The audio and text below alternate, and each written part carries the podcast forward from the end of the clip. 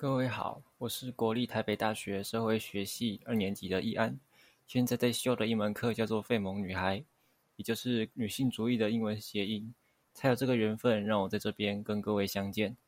我想跟各位分享一下自己最近观察到的家里的情况，关于我的母亲是如何的照顾着我的家庭，还有对此的一些个人感受与反省。可能会很无聊，可能你觉得你这样想才是理所当然，但是我想要记录。比较一下自己上课前跟上课后的想法。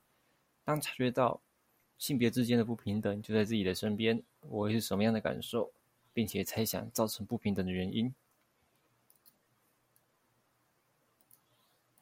我家的母亲每天早上八点出门，因为公司离家够近，中午还会买午餐回家，小睡片刻之后再回到公司继续上班。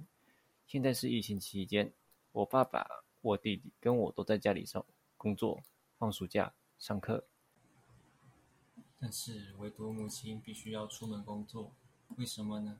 也许是我们遇到了比较差劲的老板吧，也许是工作性质的缘故，要给客户展示现场的东西吧。但是我心中还是有一把不安分的火在燃烧着。为何母亲必须要做这份工作？我这么问他，但他说想要贴补一些家用，不然爸爸一个人赚钱太过于辛苦。而关于他在公司的情况呢？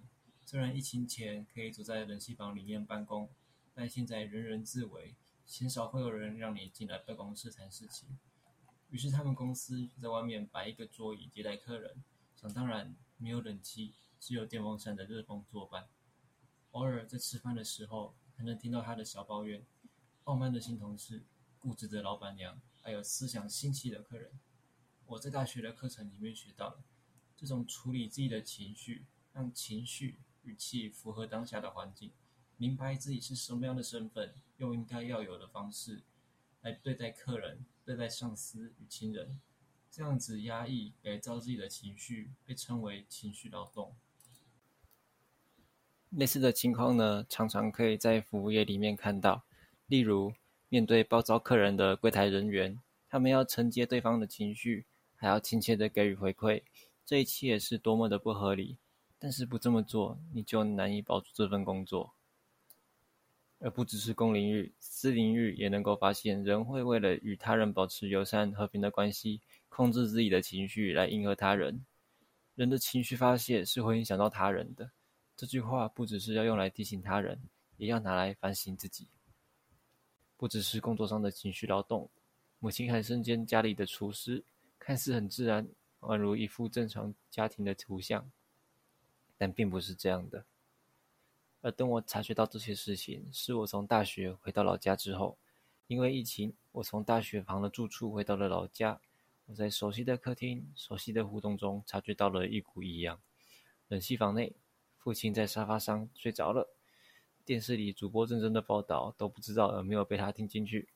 而门的另一边呢，是与冷气房截然不同的世界。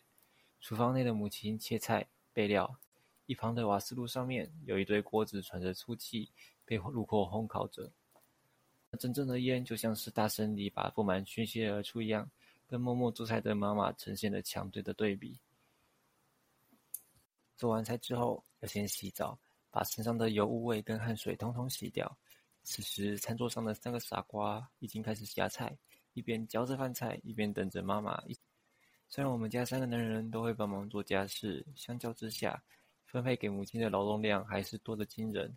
察觉到这一切都不公平的我，一方面感到愧疚，要是早点察觉就好了；一方面觉得自己好蠢，把家人对自己的好当做理所当然，心中怀着一股日常被推翻的扭曲感，仿佛一回过神来，发现自己骑着脚踏车逆向走在高速公路上面，这一切就是这么的奇怪，这么的令人恐惧。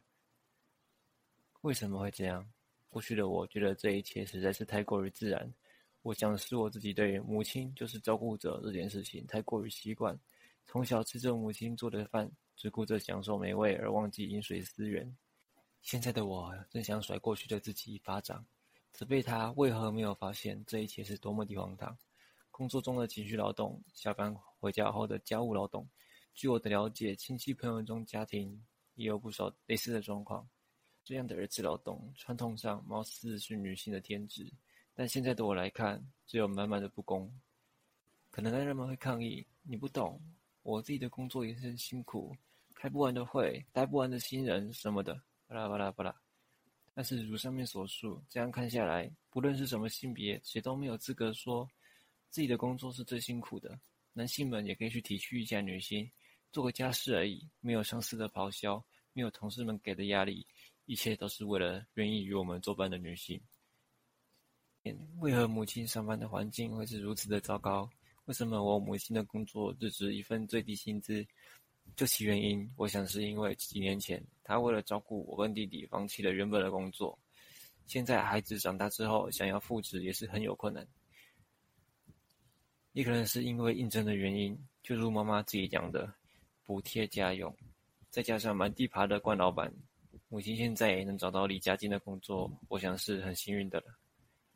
谢谢你听到这里，在最后我想要说，每个人家里的情况可能都不太一样，但我就是想拿这贴近自己的人作为举例，可能很主观，可能很偏颇，在这边，我想跟你们说声抱歉。可能会有人想说，你调节到了很好，但是具体的作为呢？我必须说，我在做了，有在做了，只是无法做给你看，非常的可惜，请容许我做出这一点澄清。那么就这样，谢谢你听到最后，我们再见。不对，不能再见了。